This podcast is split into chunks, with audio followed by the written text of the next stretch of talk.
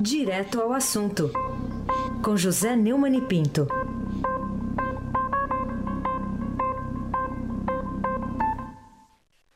Bom dia, Neumani. Bom dia, Carolina Ercolim. Ah, bom dia, Almirante Nelson. Bom dia, Diego Henrique de Carvalho. Bom dia, Moacir Biasi. Bom dia, família Bonfim, Emanuel, Alice Isadora. Bom dia, ouvinte da Rádio Eldorado 107.3. Feliz segunda-feira de Momo, Carolina. É isso aí, a gente está aqui e já começando a falar sobre o diretor-geral da Polícia Federal, Fernando Segovia, que afirmou à coluna aqui do Estadão que não vai pedir demissão do cargo por causa dessa polêmica toda aí dos últimos dias que a gente tem falado em torno das suas declarações à agência Reuters. Você acha que esse caso é caso mesmo de demissão ou não? É, o, o delegado sugeriu, né, segundo foi noticiado pelo site da Reuters, que o inquérito que investiga o presidente Michel Temer no Porto de Santos, questão daquela empresa Rodrimar, Rodrigo Rocha Loures, etc., deve ser arquivado. Segovia alegou que foi mal interpretado sobre suas declarações. O Segovia, o vai ter que se explicar ao ministro Luiz Roberto Barroso logo, logo. Ministro do Supremo, relator do inquérito contra Temer. Barroso tomou a decisão com base na reportagem da Reuters. Ontem a agência de notícias retificou, né? Ela tinha escrito que o, que o Segovia afirmou, depois disse que indicou. E já virou meme. Né?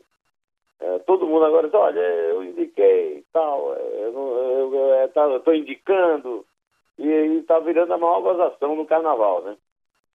Agora, em que é que isso pode aliviar a lambança cometida pelo policial falaciano, né? Segundo a Reuters, ele primeiro afirmou, depois indicou, né? Que até agora não apareceu absolutamente nada que desse base de ter uma corrupção, então assim os indícios são muito frágeis, na realidade de que haja ou que houve algum tipo de influência realmente, porque em tese o decreto não foi feito para beneficiar aquela empresa, de acordo com a nota que o Leonel Rocha publicou, conforme a Carolina lembrou aqui na coluna do Estadão.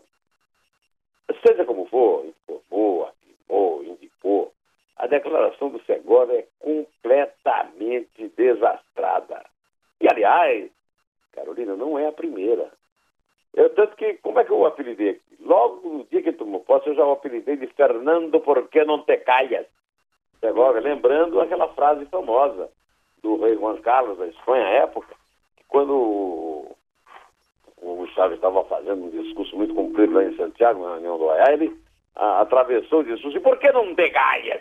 Então é o caso de dizer ao Segovia, eu já o apelidei isso logo depois da posse. Ele tende a falar demais, e não é por acaso que sempre está armando alguma defesa prévia do presidente que o nomeou. A primeira pataquada de sua lava, que já mereceu o apelido, foi quando ele tentou transformar aquela corridinha ridícula e suspeita de Rodrigo Rocha Loures com uma mala contendo 500 mil dólares, era um caso inédito, filmado, de um mala carregando uma mala na porta da pizzaria, né, que é a piada pronta, né, a pizzaria Camelo, ele funcionando também como um camelo carregando a mala. Em algo corriqueiro, é, vou te contar o negócio. Não era criminoso, segundo o Segovia, isso era uma coisa comum, corriqueira. Então já ficou claro que a nomeação dele não foi para outra coisa senão para levar a cara do chefão nos inquéritos da Polícia Federal. Ninguém duvidou um minuto que a assertiva indicou para usar o verbo é, com que a agência alemã de notícias caiu na galhofa geral em pleno carnaval, nem mais um segundo de que essa não é uma hipótese, nem muito menos uma injúria, mas a simples verdade, a autenticidade de um fato óbvio. Aliás, cada vez mais reúnem-se as evidências que Segovia é uma espécie de Cristiane Brasil de calça. Até Sarney, no meio da nomeação, ambos têm, né? Cristiano só foi escolhido depois de Sarney ter vetado a nomeação do prefeito da bancada do PTB, do preferido da bancada do PTB para o Ministério do Trabalho, o Pedro Fernandes. É uma evidência, mesmo com todos os desmentidos, que não são mais do que desculpas amarelas. E, e o Segovia recebeu todas as recomendações possíveis do chefão maranhense. Afinal, conseguiu a proeza de dirigir a Polícia Federal do Maranhão durante o reinado do dinastia Sarney e não apenas não desconfiar de nada por ela praticado, como até sair de lá com todas as cartas e mensagens de recomendação possíveis para o coleguinha MDBista, Michel Temer, Carolina Ercolim. É. E, e, apesar da tentativa de atenuar essa declaração infeliz, o, o, ministro do Supremo Tribunal Federal, Luiz Roberto Barroso, já intimou, né, Segovia, a dar explicações a respeito. Aliás, foi uma, uma intimação bastante rápida, imediata, ali após essa, essa entrevista à Reuters. Agora, será que o diretor da, da Polícia Federal teria o que explicar, Neumann? O Barroso esperou, como você mesmo disse, bem rapidinho, nem, nem, nem o carnaval passar. É. Né, para escrever a respeito. Escreveu o seguinte tendo em vista que tal conduta, se confirmada, é manifestamente imprópria e pode, em tese, caracterizar infração administrativa e até mesmo penal, determina a intimação do senhor diretor da Polícia Federal, delegado Fernando Segovia, para que confirme as declarações que forem publicadas, preste os esclarecimentos que lhe pareçam próprios e, calou a boca dele, viu? se abstenha de novas manifestações a respeito, Carolina. Aqui eu fecho o aço e voto que estou completamente de acordo com o ministro, que também pediu que o Ministério Público Federal, como é um órgão de controle externo das atividades policiais, tome as providências que entender cabíveis. Estamos esperando que a dona eh, Raquel Dodge saia do carnaval e também tome uma decisão, ela que também foi escolhida a, a dedo pelo Temer para ocupar a Procuradoria-Geral da República. Né? No despacho, o ministro Barroso lembra que o inquérito contra Temer ainda não foi concluído e que Segovia sinaliza para a possibilidade de punição, escuta bem, de punição do delegado Kleiber Malta Lopes, que conduz o inquérito, só porque o chefinho é, reclamou das perguntas que ele fez que diligências ainda estão em curso, razão pela qual não devem ser objeto de comentários públicos, e que Segovia ainda não recebeu o relatório do delegado responsável, parecido da Procuradoria-Geral da República, ou qualquer manifestação oficial dele, Barroso, que é o relator do caso no Supremo. A preocupação do ministro é justa. E como dizia o Bambambam Bam Bam da Justiça no começo dos desgovernos do Olivinho Márcio Tomás Baixo, republicana. Afinal, o diretor da PF está jogando por terra a reputação de uma instituição que sempre foi manchada como um braço do Estado policial desde a época da ditadura militar e vinha recuperando a imagem, desde que jovens delegados, comissão e espírito públicos a transformaram num exemplo para a sociedade, que já chegou até a fazer manifestação na rua, abraço à Polícia Federal. Eu vi lá numa manifestação uma vez na Paulista um delegado da Polícia Federal discursando, né? O desserviço desse novo chefão é evidente, também para a instituição, para o Estado brasileiro, para a democracia. E cabe exatamente ao MPF e ao STF evitarem que esse desgaste seja é, inevitável, né? Como também está ocorrendo no caso do auxílio moradia dos juízes e procuradores, que abala a fé e o prestígio da sociedade nesses servidores. Carolina Ercolim. É. E, e, e, após a, a, intimação, o Segovia ligou, né, na, na noite de anteontem para o ministro, né, Barroso, tentando se explicar. Agora, não sei se ele fez bem, se isso resolve de alguma coisa. O que, que você acha? Não fez bem, não. Foi mostrou um certo assodamento, uma certa pressa agora, né? depois que fez a lambança de sair correndo para botar o tapete de cima. Isso não dá muita credibilidade às justificativas que ele tentou dar. De qualquer maneira, diante do que ele falou antes, esse não é um erro capital. Né? Os dois marcaram um encontro, né? ele e o Barroso, para o dia 19, no, que é segunda-feira da semana que vem, né? no Supremo Tribunal Federal. Na reunião, Segovia vai, deve se explicar ao ministro. Assessores do diretor da polícia preparam a transcrição da gravação para que o conteúdo seja entregue ao ministro. Você espera que não seja feita nenhuma, é, é, nenhuma montagem nisso aí, né? Nenhuma edição, é, né? Mexida na fita é. aí. Vai exigir perícia, né? Aliás, desse episódio ninguém sai bem, a não ser o Barroso. A bancada foi extensiva à Reuters, que é uma agência de notícia que não pode ter a sua credibilidade posta em dúvida, pois vive dela.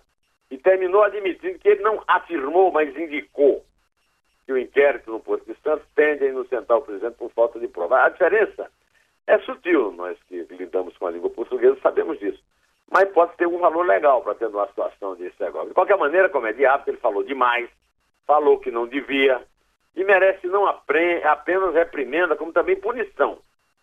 Uma demissão não seria, assim, uma coisa muito dura em relação a ele, mas não me parece viável, porque afinal ele não foi colocado lá para falar a verdade, para fazer inquérito, mas para livrar a cara do Temer. Mas certamente seria a única forma que o Temer teria de evitar que a obviedade exatamente de que ele nomeou um diretor de um órgão de Estado para atender aos seus interesses jurídicos pessoais, é, temos aqui, inclusive, a lembrar aquelas reuniões que ele tem sem o chefe dele, que é o ministro da Justiça, o Torquato Jardim, na presença do advogado do Temer, que é o, o diretor de assuntos jurídicos lá da Cerqueira da Casa Civil, né, o, o Gustavo Rocha, né, é, de uma forma fora da agenda. Tá. O pior de tudo é que na entrevista o Segovia fez ressalvas ao trabalho do delegado Kleiber Balta Lopes, conforme o próprio Barroso lembrou, né? E que é o responsável pelas 50 perguntas feitas ao presidente. Isso daí nem a troca de afirmar por indicar salva, viu? O, o Segovia também mandou uma carta enviada aos servidores da instituição, é, negando que tenha anunciado o arquivamento do inquérito sobre supostas irregularidades cometidas por Temer na edição do, do decreto do esporte. De fato, não é o caso. E daí?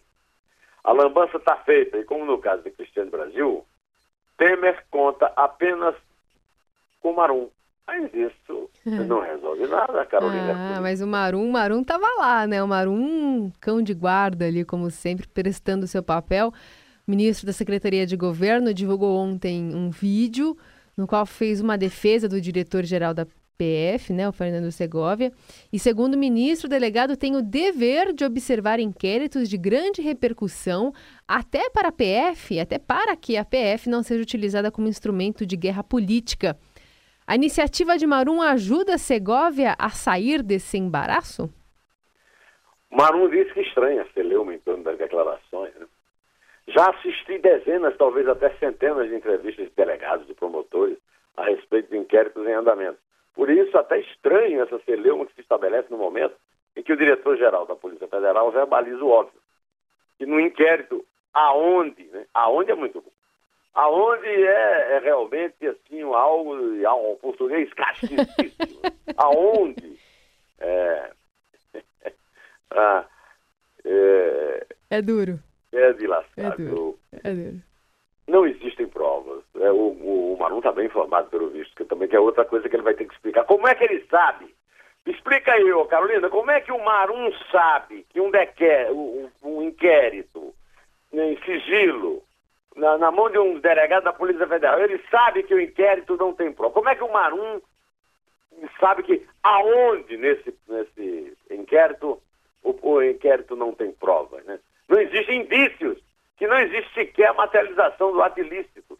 Tem a tendência de ser arquivado. Como que ele sabe disso? É. Alguém pode. Será que ele poderia é, é, voltar a explicar e como é que ele teve acesso ao inquérito para falar, para falar isso? Da mesma forma que as intervenções de Marum, no caso da nomeação da filha do ex-presidente Roberto Jefferson para o Ministério do Trabalho, do ex-presidiário, ele é presidente do PTB, não é isso, é, não tem ajudado a suspender a proibição da justiça. Nesse caso, fica claro o secretário de governo faz, em ambos os episódios, o papel de Cafuçu. Sabe o que é Cafuçu? Não. Segundo o Aurélio é, é, é, o diabo. É um sujeito grosseiro. Hum. Assim, eu, eu, quando eu vejo o, o Marum, é, eu me lembro que Isabel me lembrou isso aqui um dia desse. É, ele é o capuçu do carnaval. e pode até virar Judas no sábado de aleluia. Carolina Arcuri. Tá certo. Bom, mudar um pouquinho de assunto. O ministro Edson Fachin do Supremo Tribunal Federal negou de forma liminar um pedido de habeas corpus do ex-presidente Lula. E aí a gente se pergunta se essa decisão foi correta. A defesa do petista, Carolina, solicitou a Suprema Corte que ele fique em liberdade até que o processo tramite julgado. A decisão é temporária e ainda será avaliada pelo plenário do tribunal. A partir de agora, cabe à ministra Carmen Lúcia, presidente do Supremo, colocar o assunto na pauta do dia para que seja votado pelos 11 ministros que integram o colégio da instituição. A Carmen Lúcia é, tem tido uma posição muito forte contra a mudança da, da jurisprudência em torno da prisão após segunda instância, né? e a volta à, antiga medida que a ida até a última instância. Né? O colega dela, ex-presidente Carlos Lewandowski, escreveu até um artigo mal escrito, mas como escreve mal, cara, na Folha de São Paulo, defendendo a tese oposta dela. Agora, a Carmen Lúcia foi indicada ao Supremo, ao Lula, quem a nomeou foi o Lula, quem indicou foi o Sepúlveda Pertence, e segundo circula aí na internet, principalmente no site antagonista, é primo dela. Ela de primo não quer dizer muita coisa, mas eu, eu sou filho de dois primos. Então, Mas parece que é uma, é uma forma deles se chamarem, né? É, não é um, eles não são primos mesmo. Eles não sangue, são primos, né? apenas. Se não, quer dizer, fala muito, isso aí que a Carolina lembrou, é mais, é mais designativo de intimidade e respeito do que serem realmente primos. É, se chamam de primos, muito pior. De qualquer maneira, não acredito que a, a Carmen Lúcia pode eh, se deixar influenciar por isso. havia, inclusive, uma aposta né, de que ela se declararia, se declararia é, suspeita. Né? Mas o, o Dias Toffoli, que está na capa da Veja, né, é, não se considerou suspeito. Então quem, quem é que vai se considerar suspeito? O Gilmar Mendes disse que não era suspeito para dar o habeas corpus ao Jacó Barata, uhum. mesmo tendo sido padrinho do casamento, dizendo que padrinho do casamento não é parente, né? Uhum. É, nem é amigo próximo, nada. De qualquer maneira, a defesa do Lula alega que o, o imediato cumprimento da pena após condenação em segunda instância viola o princípio constitucional da presunção da inocência. Aí não. Não viola, não. É, está claro que quando você, é, é, quando você não, quando ele é condenado, ele perde a presunção de inocência, porque a materialidade do crime se encerra na segunda instância.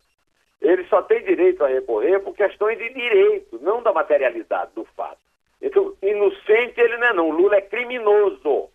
Criminoso por corrupção passiva e lavagem de dinheiro. Não, ninguém tem que presumir que ele é inocente, não. Nem eu, nem a torcida do Corinthians, da qual ele faz parte, nem o Supremo.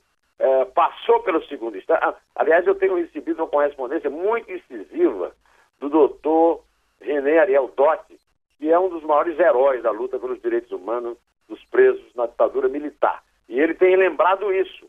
Oh, a semana passada, o meu querido, queridíssimo amigo, e também fã do René Dodge, que é o Zé Paulinho Cavalcante, Zé Paulo Cavalcante Filho, que foi um dos juristas que o Tancredo convocou para escrever um projeto de Constituição e que é respeitadíssimo no Brasil. Ele também escreveu um longo texto, é, que eu estou montado até de distribuir no meu blog, explicando isso detalhadamente. Presunção de inocência, não não há presunção de inocência.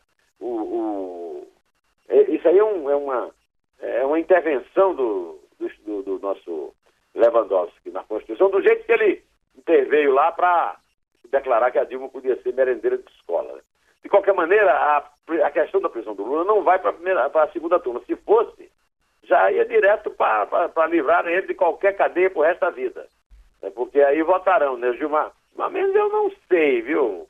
De momentos eu não sei. De momentos é muito a favor desse negócio de prisão até o último. Agora, ele, ele que votou na prisão depois da segunda instância, mas é velho inimigo do Lula, né? Não sei não.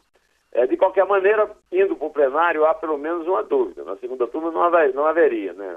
Toffoli, Lewandowski, o próprio Celso de Mello é a favor da, da prisão só no, na, na última, o Decana também, só na última, só lá no, na quinta, sexta, sei lá, Valéria, né? De qualquer maneira, é, vamos esperar, né? É melhor esperar, né? Não vamos nos precipitar. Vamos ver como é que o, o STF se comporta no caso, Carolina Ercolim. É. O Supremo também pretende restringir o alcance do auxílio moradia pago hoje aos magistrados de todo o país, que também foi tema de bastante discussão. Normalmente é, é, acaba repercutindo também aqui nos ouvintes do Jornal Dourado, que mandam sempre mensagens sobre isso. Agora, o tema que tem abalado a imagem impecável dos magistrados perante a opinião pública será mesmo abordado no plenário do STF ou as associações de magistrados têm alguma oportunidade de empurrá-lo até as calendas, hein, Neumani? Carolina, a Folha de São Paulo está publicando uma coisa que apurou que alguns condicionantes devem ser estabelecidos Supremo, como, por exemplo, priorizar o benefício a juízes que trabalham fora de sua cidade. É óbvio. Uhum. Você só tem sentido auxílio moradia se o juiz morar fora da sua cidade e se não possuir é, um imóvel na cidade que é a sede da comarca né, para a qual ele foi designado. Né? É, a ministra Carmen Lúcia avisou as entidades de magistratura que deve colocar o assunto em pauta no plenário durante o mês de março. Eles já reagiram, dizendo que o, o inquérito não foi preparado e tal. É corporativismo puro? É, a, a, a liminar do ministro Luiz Fux é de 2014, autorizou o pagamento de R$ 4.378 a todos os juízes do país. O culpado por isso é o Fux. A decisão incluiu, inclusive, aqueles que têm casa própria nas cidades onde trabalham. A Folha andou fazendo uma série de reportagens, para chegar nessa aí que eu estou citando, mostrando casos de até do Sérgio Moro, do Marcelo Bretas. E, e no domingo agora, né, ontem, é, mostrou que o, o Vitor Laus e o Leandro Paus, dois dos três magistrados federais responsáveis pela condenação do ex-presidente Lula do TRF4, nem, é, é, adotam a prática. Né? É, no Supremo, nenhum recebe ajuda.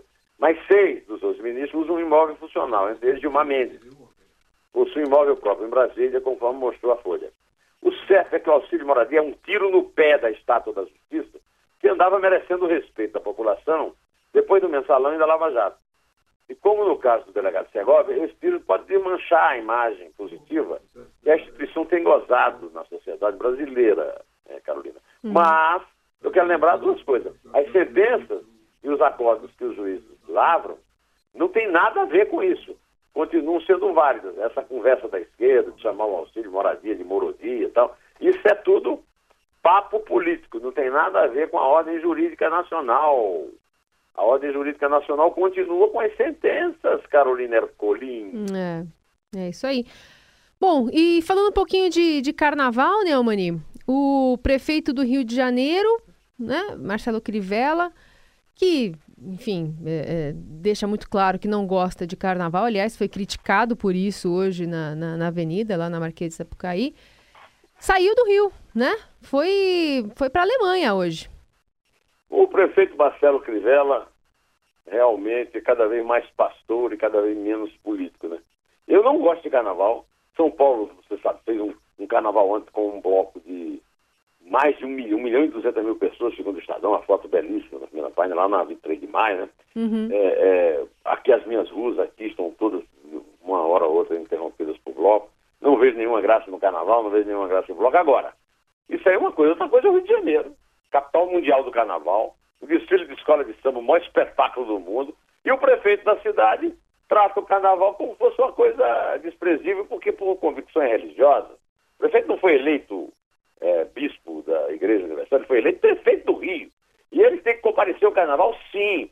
Aliás, eu quero dar, aplaudir muito a minha escola, Verde Rosa Mangueira, que criticou o prefeito veementemente. É, duramente. Desfile, conforme você lembrou.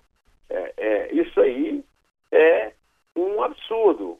É um absurdo que deve, que merece o protesto mesmo. De qualquer maneira, prefeito queira ou não queira, o Rio tem um bloco de carnaval mais famoso do Brasil. E eu aconselho você, Carolina, você ouvinte da Rádio Eldorado, que leia a excelente coluna do Sérgio Augusto no caderno, aliás, do Estadão ontem, sobre uma história de resistência. Exatamente ao tal de Aurelino, que era o Crivella da época, no governo Venceslau Braz, e que não queria saber de bloco. Aí os caras fundaram um bloco é, da bola preta é, é, que é o, o, o, bola preta, a, a, última bola da sinuca. O resultado é que, como lembra muito bem o Sérgio Augusto, o Aurelino morreu antes de completar os 50 anos. E o Bola Preta completou os 100 anos de existência com mais de um milhão de pessoas e a sua rainha Leandra Leal, atriz da Globo, à frente. Eu queria pedir, então, em homenagem a todos os carnavalescos do Brasil, inclusive você, Carolina, o Almirante Nelson. O Almirante Nelson ele vai sair aí da mesa e vai direto para a Gávea, pular lá no carnaval que tem no Flamengo. Lá. Direto? Direto. Ele vai pegar um voo aí, da, da um voo da Ponte Aérea e vai direto para a Gávea pular o carnaval lá. É, então eu quero que toque aí a marcha da, da Bola Preta, em homenagem aos 100 anos da Bola Preta, com a Carmen Costa, uma gravação de 1962. Almirante, manda bala!